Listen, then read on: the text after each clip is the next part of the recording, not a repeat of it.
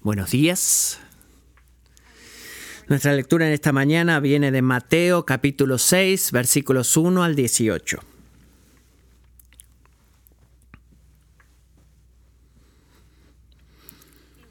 Cuídense de no practicar su justicia delante de los hombres para ser vistos por ellos. De otra manera no tendrán recompensa de su Padre que está en los cielos.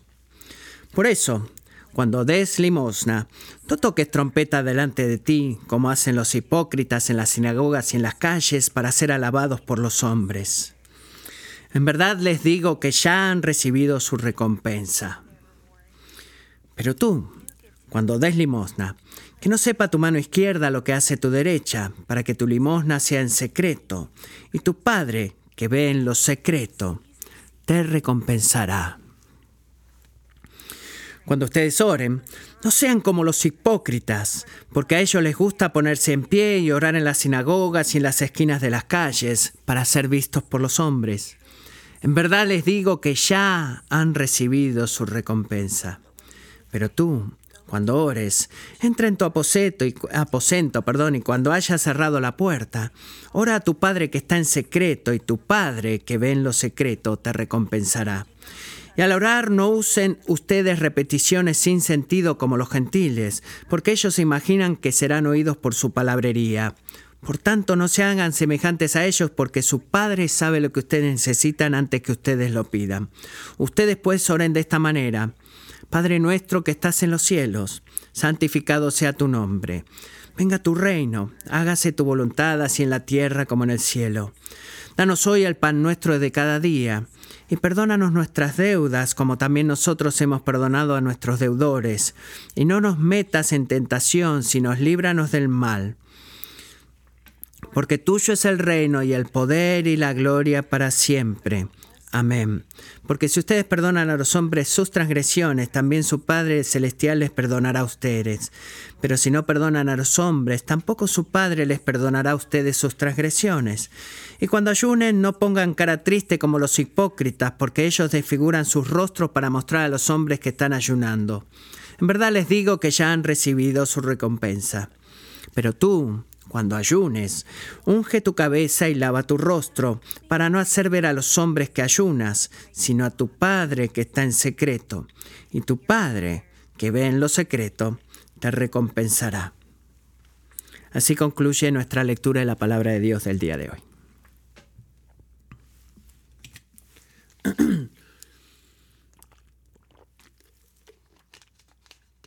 Acabamos, Señor, ten misericordia de mí.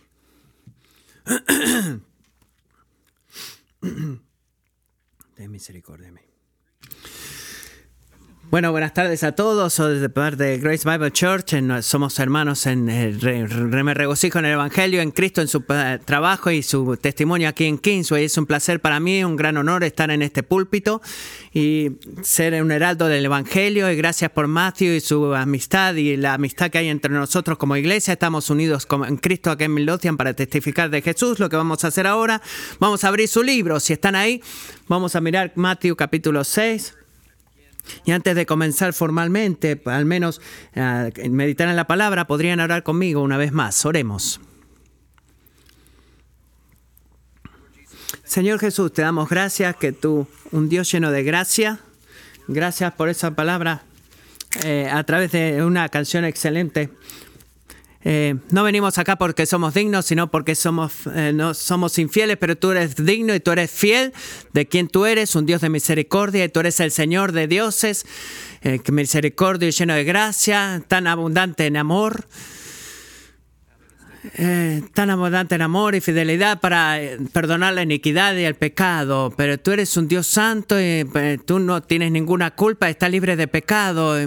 Y clamamos misericordia y nuestra suciedad se encuentra hallada en Cristo. Recuérdanos de esto, recuerda a tu iglesia mientras venimos ahora a tu palabra. Espíritu, necesitamos tu ayuda de que somos pecadores, que no somos dignos. Necesitamos tu nombre que sea santo entre nosotros. Queremos que tu reino crezca y que tu obra sea finalizada en toda la tierra y sabemos que va a ser concluida, incluso aunque las cosas que podamos ver en este año parece que no estuviera así, pero confiamos en tu sabiduría y en lo que estás haciendo, sé que tu obra será hecha en nosotros será perfeccionada y conformada de acuerdo a tu palabra, que incluye humillarnos a nosotros delante de ti. Haz eso ahora, oramos y te pido por nuestro pan diario. Necesitamos el pan de tu palabra en este momento. Que nutra nuestras almas, eh, que sea nuestros corazones receptivos, recuérdanos el pedir por perdón, perdona nuestras deudas, eh, incluso lo que hacemos en Cristo. A veces no mostramos tu gracia a otros y líbranos de tentación, sino líbranos del mal y haz eso incluso ahora fortaleciendo nuestro espíritu y haznos santos a través de la proclamación de tu palabra. Haz la obra para tu gloria, te pido. Amén. Amén. Bueno, eh, quizás la memoria más vívida que tengo del seminario, tristemente no es una feliz. Venía a la iglesia en ese día, creo que era un jueves, y mientras venía a la iglesia, eh, me llamó la atención eh, que estaba siendo difícil, estaba callado, todo algo estaba diferente. Eh, había como un murmullo entre los estudiantes, algo estaba sucediendo. El doctor MacArthur, el presidente del seminario, incluso vino para hacernos saber que uno de nuestros profesores de mucho tiempo, uno de los pastores en la iglesia, había estado involucrado en una relación extramatrimonial por años y fuimos sorprendidos, fuimos choqueados, verdaderamente nos pegó hasta lo más íntimo de nosotros. ¿Y qué puedes decir? Bueno, este hombre ha estado enseñando la palabra de Dios en el seminario todos los días de la semana prácticamente, de los domingos estaba liderando a varios cientos de personas, predicando un sermón cada semana y tienes que pensar, ¿cómo puede ser que esto haya sucedido? ¿Cómo alguien puede estar tan metido en la palabra de Dios y enseñando la palabra de Dios y tan acostumbrado a Dios y detrás de escena estar en tal pecado? Es hipocresía en su mayor medida. Y lo que nos ataca en nuestra mente es el pensamiento terrorífico, es que ninguno de nosotros somos inmunes a eso.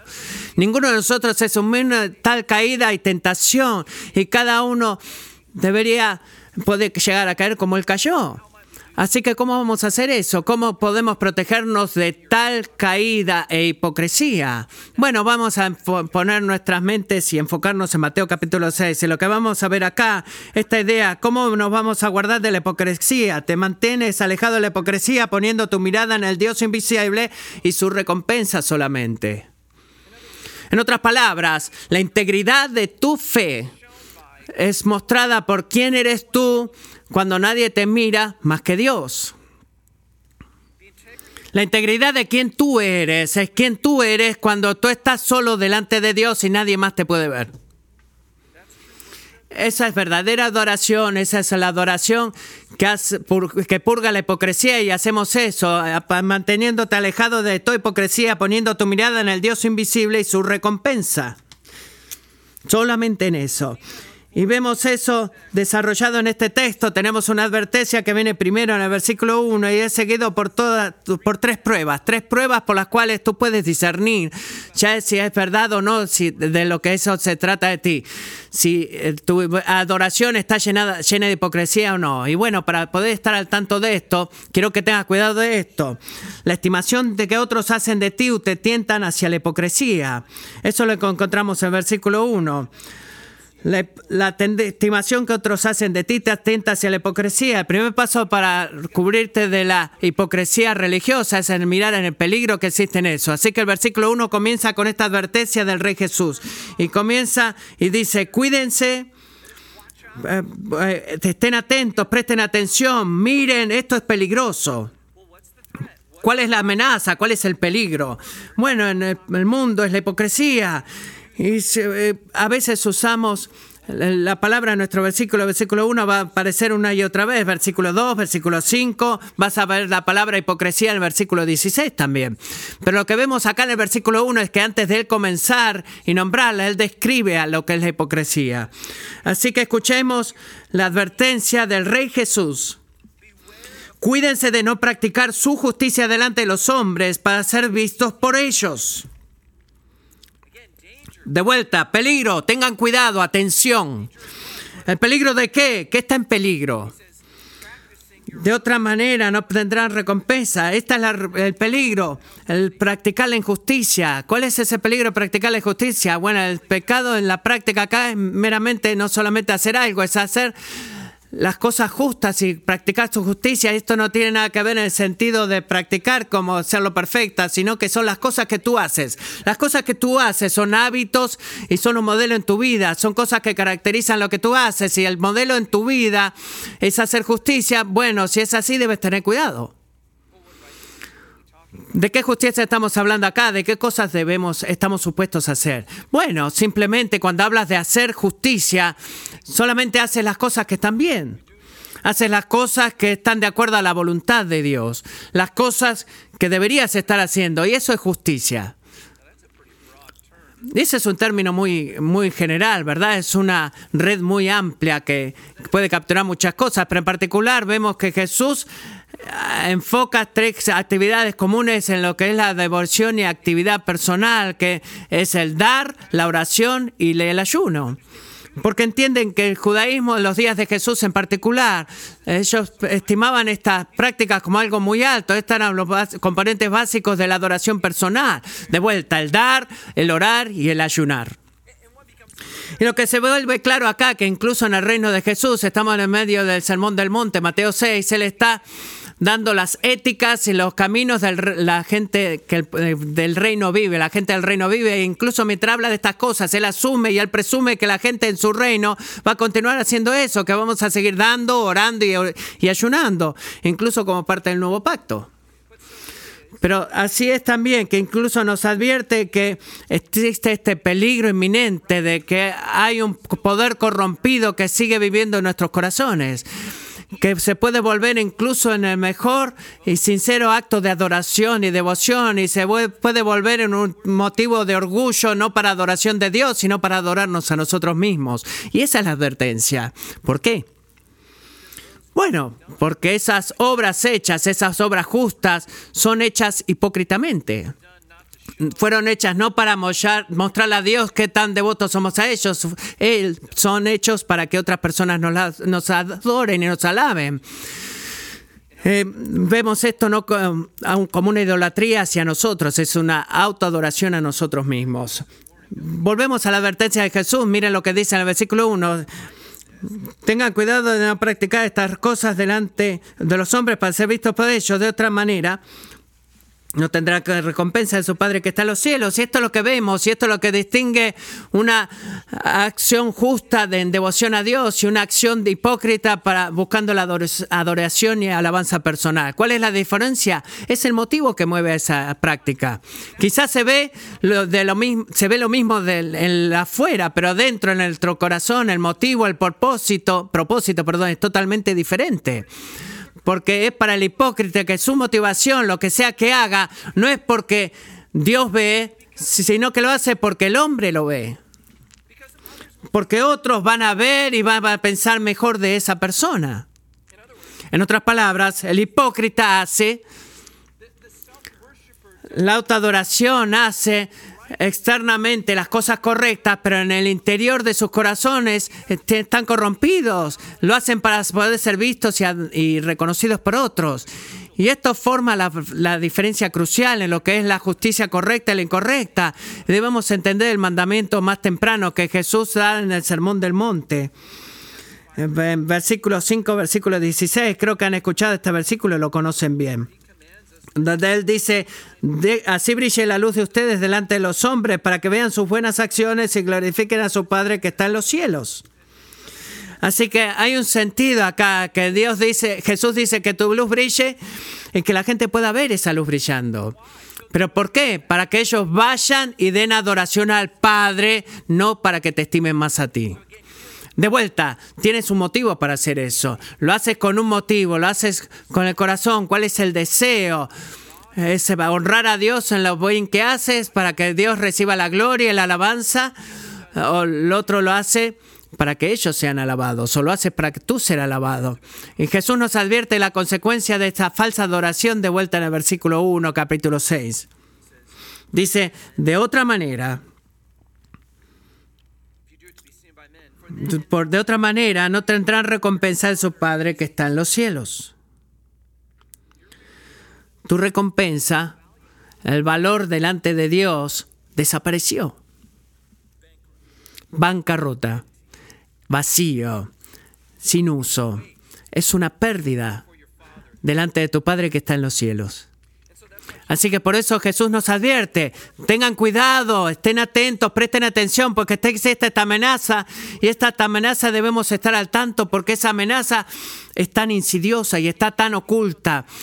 De vuelta, porque dentro de nuestro corazón quizás se vea lo mismo, pero puedes ver a dos personas acá. Tienes una persona orando aquí, leyendo su Biblia, y después tenés una dama acá orando y leyendo su Biblia y eh, por fuera los dos se ven iguales, los dos aparentan ser sinceros, eh, alabando y adorando a Dios. Pero puede ser que uno quizás está adorándose a sí mismo, mientras los demás adoran a Dios en su devoción. El punto acá es que por fuera se ve exactamente igual. ¿Cuál es la diferencia? Eh, hemos llegado a eso ya, es el corazón es nuestro motivo, es por qué hacemos las cosas que hacemos, el amor de Dios o la alabanza y la adoración de los hombres. Cristiano, eh, persona justa, persona religiosa, ten cuidado. Señor, el Señor Jesús te dice que tengas cuidado, presta atención, está atento la arrogancia de tu corazón tan fácilmente se torna a querer recibir la alabanza del hombre, incluso cuando por fuera estamos queriendo hacer lo que es correcto. Y eso es verdaderamente parte de nuestro riesgo y, el problema de la hipocresía se vuelve al punto de que tienes que preguntarte, ¿debo cambiar mi corazón? ¿Por qué haces las cosas justas que haces? ¿Por qué vienes a la iglesia? ¿Por qué oras? ¿Por qué sirves? ¿Por qué das? ¿Por qué? Esa es la respuesta que necesitas saber y que necesitamos encontrar en este texto, porque esto es lo que está claro. Si lo haces para recibir nuestra atención, para que nosotros veamos y nosotros te alabemos y te encomendemos, entiende esto, no importa cuánto de eso, cuántos ceros haya detrás de ese número en el cheque, que tanto ahores, cuánto pongas en las redes sociales que estás orando, para el Padre es sin significado. Está hecho para ser visto por los hombres. No dejes que un corazón que se justifique te robe de la recompensa del Padre. Y esta es la advertencia de Jesús para nosotros. Ahora, a los seguidores nos da tres pruebas para ver si es nuestra eh, adoración hipócrita o no. Y en el primer texto lo vemos, el versículo 4 es esto, que viene esta pregunta. ¿Estás dispuesto a dar si solo Dios es el que te ve? ¿Estás dispuesto a dar si solo Dios es el que ve? Así que el problema para nosotros es que escuchamos este texto y la advertencia y quizás pienses, wow, se siente como que la adoración hipócrita es algo fácil de caer en ella y, quizás sin saber que lo estás haciendo, sin darte cuenta que lo estás haciendo. Y eso es verdad. Es por eso que debemos humildemente testear, poner a prueba nuestros corazones. Y esta es la primera. ¿Por qué damos? Pregúntate, ¿por qué estás dando? Busca el motivo en tu corazón. Y ahí volvemos al versículo 2. Por eso, cuando des limosna, o más literalmente la expresión es algo así, cuando tú estás practicando la misericordia. Y al hacer la misericordia puede ser un término muy amplio, puede involucrar varias cosas, pero en este momento se habla de una expresión específicamente de, de que tú le das a las personas en necesidad, especialmente a los pobres. Por eso cuando vayas a hacer eso, cuando vayas a darle al necesitado el nota, no toques trompeta delante de ti, como hacen los hipócritas en las sinagogas y en las calles. En otras palabras, cuando tú des, no, no toques tu propia trompeta. No traigas atención hacia ti mientras lo haces.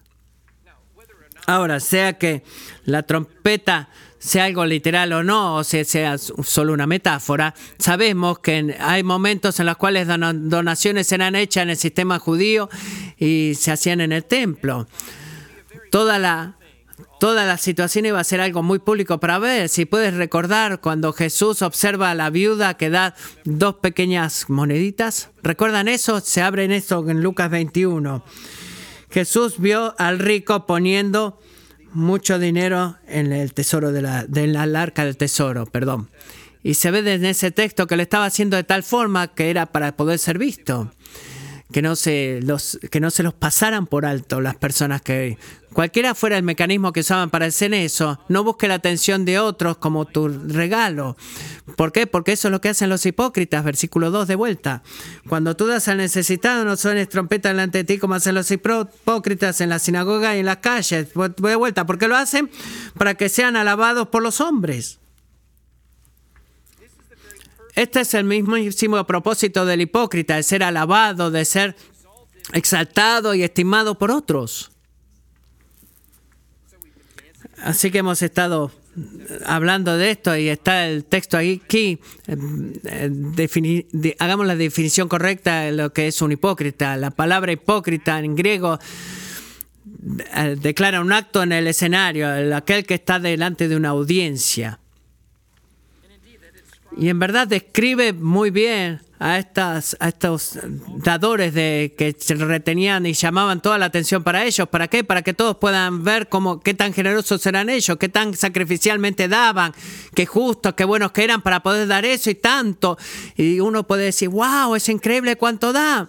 Pero bueno, ellos daban, pero estaban seguros de que la gente los pudiera dar. No daban porque amaban a Dios, aparentemente, pero porque adoraban la adoración del hombre. Querían ser alabados por otros. Ese era su motivo y su propósito. Y lo que increíble que viene el siguiente es que si eso es lo que quieren, lo pueden tener, dice Jesús. Pueden recibir toda la atención del hombre que quieren recibir, pero eso es lo único que van a recibir. Eso es lo único que van a recibir. Noten el final del versículo 2. En verdad les digo que ya han recibido su recompensa. Oh, bueno, quizás funcione. Recibieron lo que querían, ¿verdad? Pero están eh, envueltos en eso, en la oración sin, sin nada. ¿Cuál es el remedio? ¿No dar? Bueno, verdaderamente no. Versículo 3 que nos dice, pero tú cuando des limosna, que no sepa tu mano izquierda lo que hace tu derecha. Así que primero, escuchas la expectativa, la gente del reino que va a dar. Cuando den, no es eh, cuándo, sino por qué. Pero aquí es como lo haces. No dejes que tu mano izquierda sepa lo que hace tu mano derecha. ¿De qué se trata esto? Bueno, Voy a escribir un cheque, pero solamente lo puedo hacer con una sola mano. Ah, bueno, necesito saber que mi, otra mano está en el bolsillo mientras estoy cliqueando en el link en el website para mandar el pago a la iglesia. No, no, esta es una metáfora, es una imagen. Seguro, el punto es que si tu mano izquierda no sabe lo que hace tu mano derecha, por supuesto que nadie más va a saber lo que estás haciendo. Tratas, tratas de mantenerlo en secreto, de mantenerlo low profile. El versículo 4 lo que dice. Para que tu limosna sea el secreto y tu Padre que ve lo secreto te recompensará. Así que lo has escuchado. Hacemos esto de dar en secreto. ¿Y por qué lo hacemos? Para guardar nuestros corazones de buscar la alabanza de los hombres.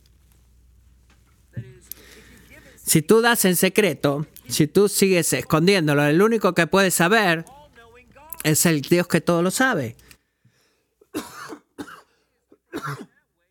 Y si das de esa forma, no vas a buscar nada del hombre, nada, ningún reconocimiento, ningún nombre en el costado de tu edificio.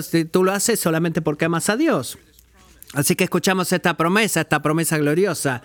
Que nuestro Padre amoroso se deleita, recompensa tal devoción y obediencia y fe. Y tu Padre que ve en secreto te recompensará. De vuelta, qué contraste con los que suenan las trompetas, ¿verdad? Que dan para que la gente pueda verlos. Reciben su recompensa, reciben lo que quieren, pero se pierden la mayor recompensa, que es la del Padre.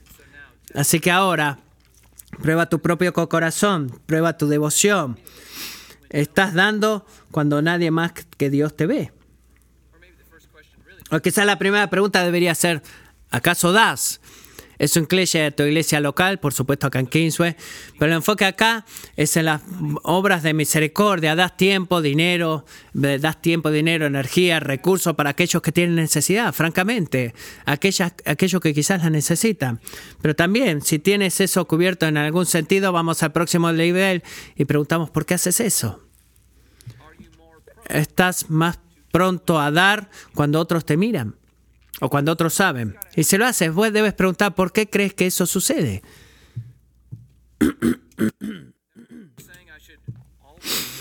Eh, debo pensar que siempre debo dar anónimamente. No, no creo que esta sea la receta que sea necesario. Creo que esa pregunta se pierde la marca de este texto. Es el motivo de tu corazón. Se trata del motivo de tu corazón de por qué das. Es que si tú das, ¿y por qué lo haces? ¿Por qué o por qué no? ¿Por qué? Porque nos reunimos tanto así que Dios mantiene una gran recompensa para aquellos que le adoran a través del dar generosamente. ¿Por qué? Porque creo que no conocemos otra forma de ser eh, de imitar a nuestro Dios tan generoso en el Evangelio y su sacrificio en el dar.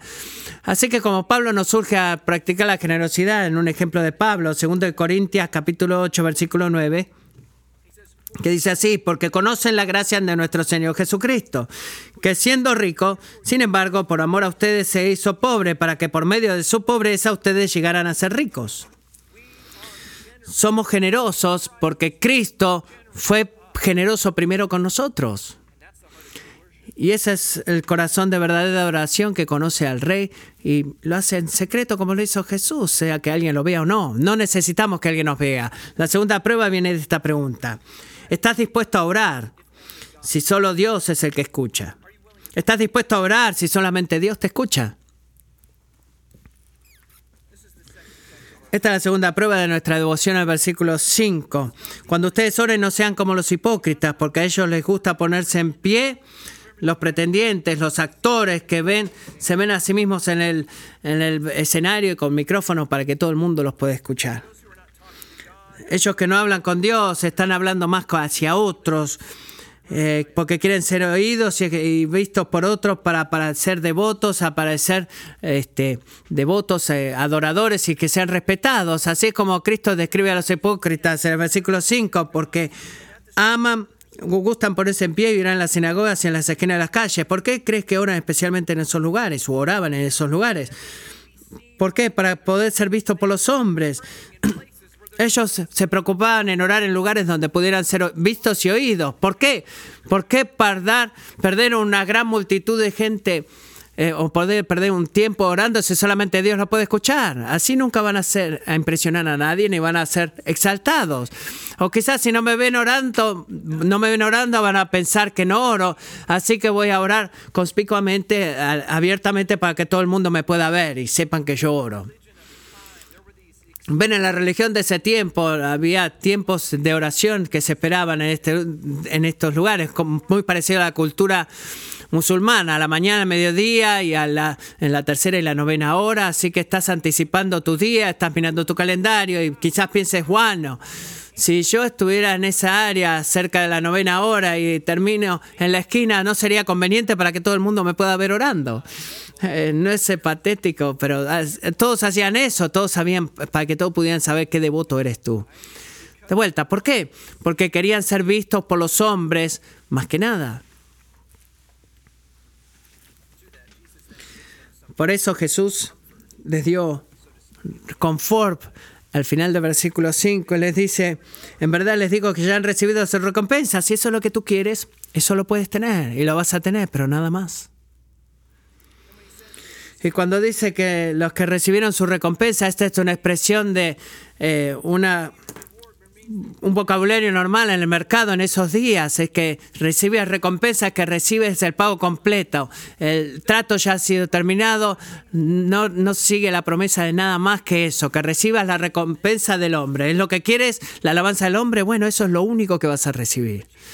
Pero Jesús retiene la promesa para algo más grande aquellos que están en su reino, de que no van a estar, van a orar solamente la forma en la que Dios puede escuchar y eso es suficiente para la gran recompensa. Versículo 6 que dice, pero tú cuando ores entra en tu aposento y cuando hayas cerrado la puerta, ora a tu Padre que está en secreto y tu Padre que ve en lo secreto te recompensará.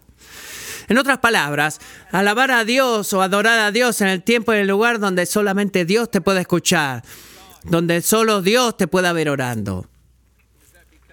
¿Eso es por qué? Porque otros te ven o te escuchan que tu oración no cuenta o no es notada o tenía en cuenta por Dios. No, no es ese punto que dice Jesús acá.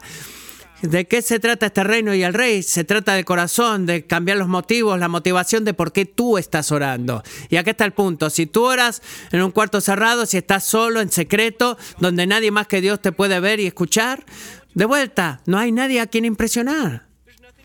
Nada para ganar o cumplir más allá de que un Dios que te puede ver en secreto, un Dios que tú no ves, pero Él te ve en secreto y que puede conocer tu corazón y escucha tus palabras y tu propio corazón. Y de esa forma la oración eh, tan especialmente se exalta a sí misma. Es una suprema práctica de devoción y de fe al Señor. ¿La fe en qué?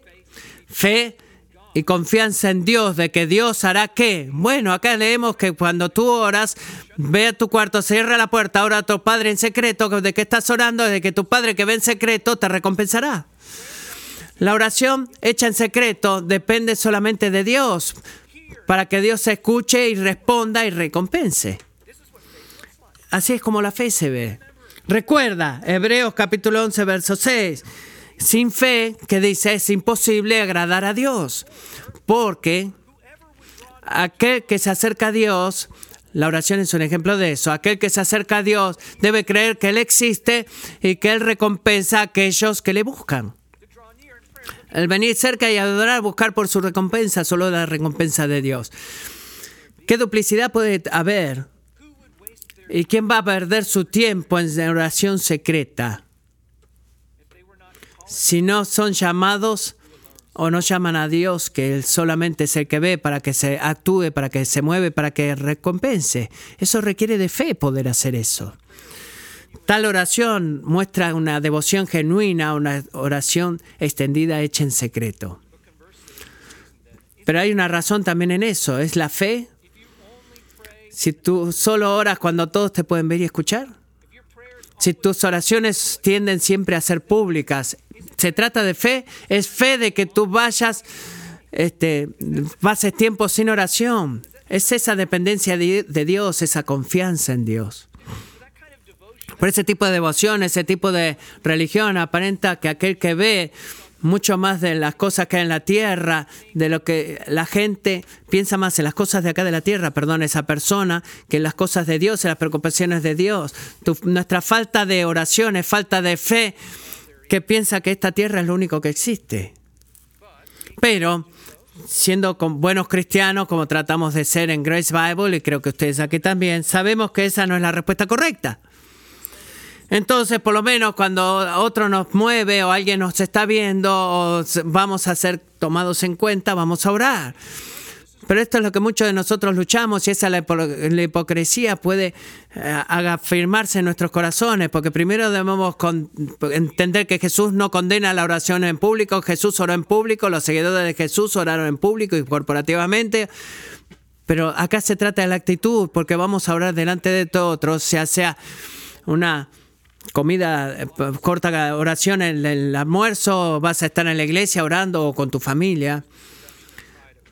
Pero así es como la seducción del orgullo funciona, que tan fácilmente nos podemos enfocar en cómo sonamos, qué palabras usamos, cuántas mm, recibimos cuando alguien ora o recibimos el amén, o estamos preocupados en hablar y en lugar, de, en lugar de estar dependiendo de nuestro Padre cuando oramos. Y la solución no es eludir todo tipo de oración pública, es parte de la oración de la vida de la iglesia el orar juntos, sino que tomar el consejo de Jesús en nuestro corazón, de fortalecer la genuinidad de nuestra oración, eh, haciéndonos devotos en la oración privada. ¿Tiene sentido eso?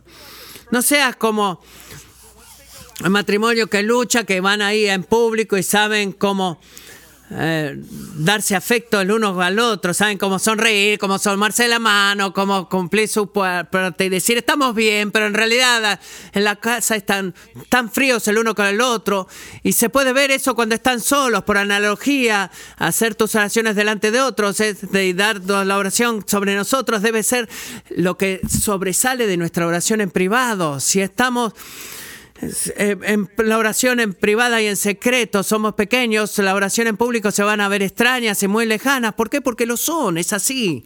Si no tenemos una relación de oración, vamos a sentirnos que estamos siendo falsos y vamos a decir, deja de ser falso y ora y empieza a orar cuando nadie más te ve. Porque es así donde Dios trabaja en tu corazón. Míralo a Él y búscalo a Él por esa recompensa. Bueno, la última prueba viene esta pregunta. ¿Estás dispuesto a ayunar si solo Dios es el que lo sabe? ¿Estás dispuesto a ayunar si solo Dios lo sabe? Versículos 16 al 18.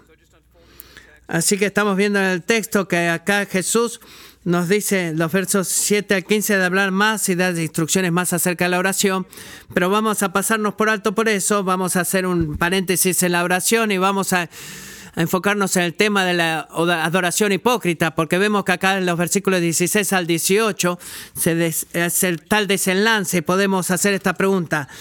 ¿Estás dispuesto a ayunar si solo Dios es el que lo sabe? Eh, ayunar entre los evangélicos y entre los eh, los que no son cristianos está muy popular ahora, especialmente como una estrategia de dieta, pero los judíos en esa época estaban preocupados con, la, con el ayuno. Por ejemplo, Juan el Bautista, los discípulos van a ir más tarde a preguntarle a Jesús, ¿por qué tú y los fariseos y los otros líderes religiosos ayunan, pero tus discípulos no ayunan? Eh, ¿Qué pasa con eso? En verdad, el, el ayuno o refrenarse de la comida y enfocarse en Dios era una parte fundamental de la vida de adoración de esa época. Como Dios incluso le dijo a los judíos de que ayunaran en diferentes tiempos, en Levítico 16 habla del día del perdón, es el día de una forma de humillarse delante de Dios, el día del, del, es traernos ese perdón, humillarnos a nosotros mismos cuando oramos y pedimos a Dios por perdón por nuestros pecados y por, por nuestras este, situaciones. Eso sucedía en la época de Levítico que les estaba hablando hace un segundo. Incluso ahora, volviendo al tema presente, el tiempo en el que Jesús está hablando, está hablando de que les cuenta a los demás, aquellos que vinieron a cuestionar por qué sus judíos, sus discípulos no ayunaban, les está diciendo que iba a llegar el día que iba a venir el novio y se le iban a y se y que ese día iban a, ayudar, a ayunar. Y el ayuno está más enfocado en lo que es el arrepentimiento, el dolor, la alabanza, el, el querer alabar a Dios a través de nuestro ayuno, el estar arrepentido por un pecado que hemos cometido. Y por eso acá Jesús en el versículo 16, otra práctica de justicia, dice, cuando ayunen, no pongan cara triste como los hipócritas. Es lo mismo. ¿Por qué? Porque ellos desfiguran sus rostros para mostrar a los hombres que están ayunando, de que puedan ver que están este, preocupados, están con la ayuno. Cuando ayunes, no pongas cara triste como los hipócritas, porque ellos desfiguran su rostro para mostrar a los hombres que están ayunando. Ayunando, perdón, en verdad les digo que ya han recibido su recompensa.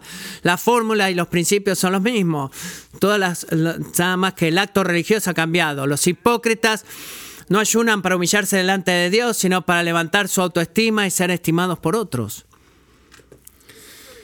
Este es verdaderamente más alto en lo que es la bancarrota religiosa. Ellos cambian las obras justas, la devoción y la dependencia de Dios y la cambian y la vuelven en la, en la forma de recibir gloria y alabanza para ellos mismos.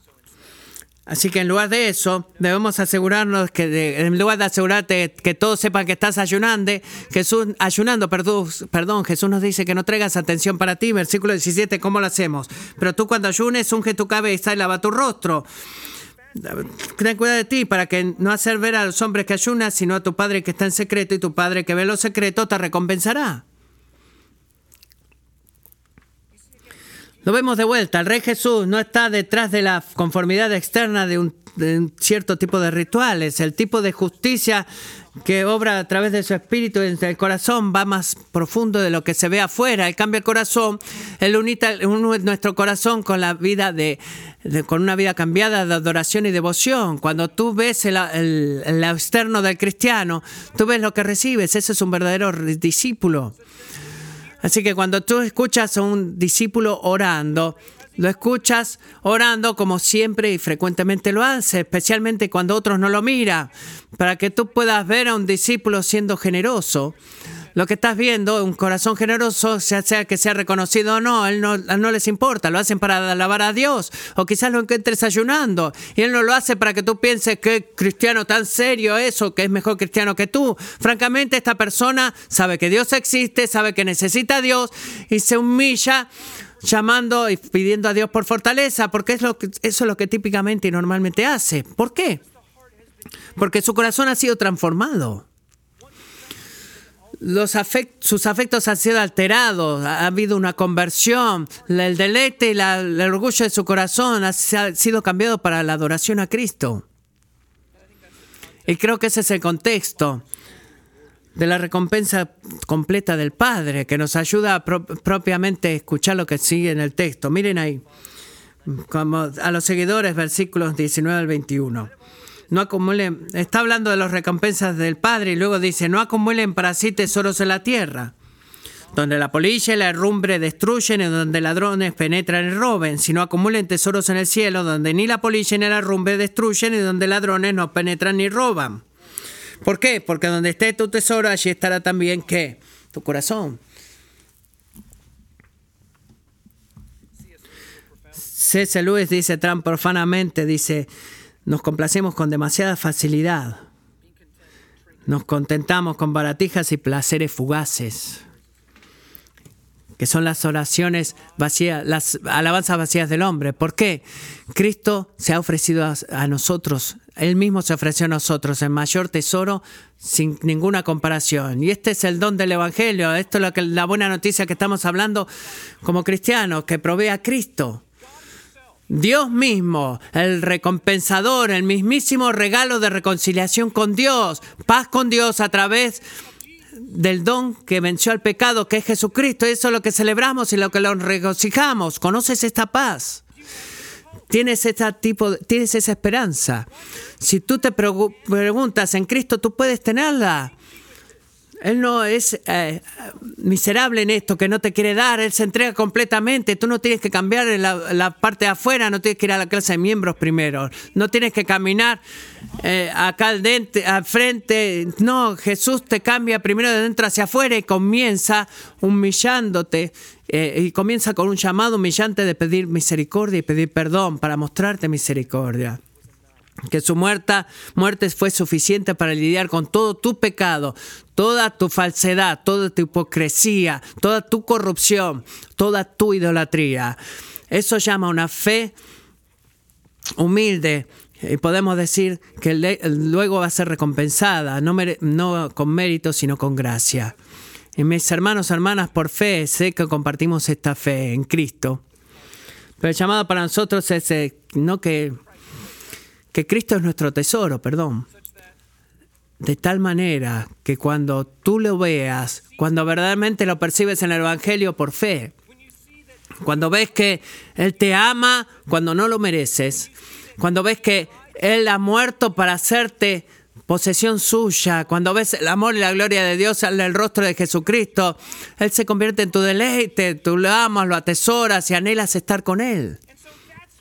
Ese es el por qué damos. Porque sabemos que el amor primero lo podemos ver en el Evangelio. Eso es porque damos, porque damos sacrificialmente como Él lo hizo. Es por eso que oramos, porque lo amamos, porque queremos hablar y tener comunión con el Padre en los cielos a través de la muerte de Jesús.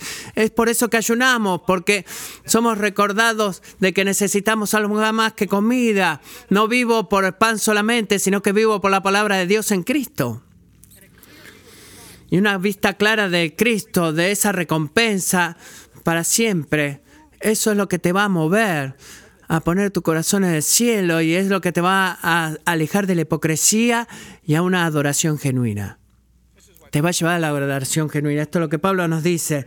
Si ustedes pues han resucitado con Cristo, han sido unidos con Él por fe, si han sido levantados con Cristo, bu- buscando las cosas que están ahí donde está Cristo, sentado a la diestra del Padre, ponga tu mente en las cosas que están arriba, no en las cosas de la tierra, porque tú, porque Él ha muerto, tú has muerto y tu vida ha sido escondida con Cristo. Cuando la vida de Cristo aparezca, cuando Cristo aparezca, tú aparecerás con Él en gloria. No perdamos el enfoque de Jesús, porque podemos verlo a Él, porque si no podemos verlo a Él, ¿a dónde más vamos a ir o si no podemos ir a Él?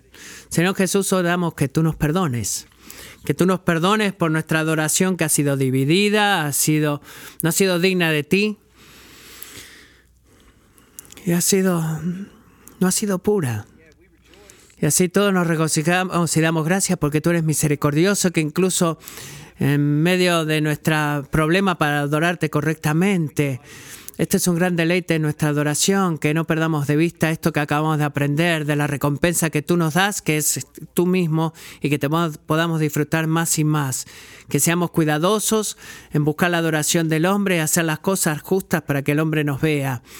Que podamos hacer que nuestras obras brillen para que te alaben a ti, que siempre te apuntemos a ti, aquella que, que le muestra misericordia a los pecadores. Y eso es lo que necesitamos, ese gozo en ti. Lo hacemos esto y pedimos para tu gloria. Amén. Pueden ponerse de pie con nosotros y demos gracias a Rick por traer la palabra de Dios a nosotros.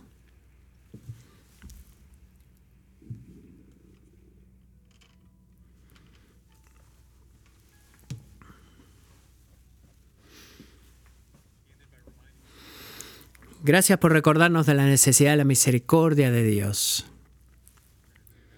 Vamos a hacer eso cantando esta canción, confesándole al Señor